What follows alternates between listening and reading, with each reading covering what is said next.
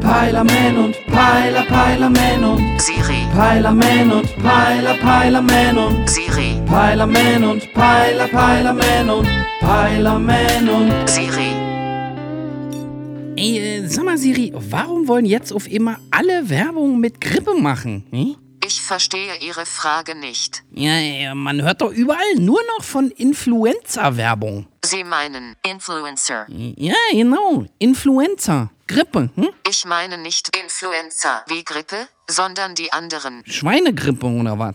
Nein, ich rede vom Phänomen Influencer. Nee, ich doch. Hab ich doch gesagt. Influencer mit C, nicht mit Z. Vitamin C und Zink? Äh, Meinst du jetzt Grippostat oder was? Ich habe das Gefühl, Sie verstehen mich nicht. Ey, typisch Frau, wa? Wenn nichts hilft, hat der Mann mal wieder alles falsch verstanden. Ah, klar, wa? Ich bin keine Frau.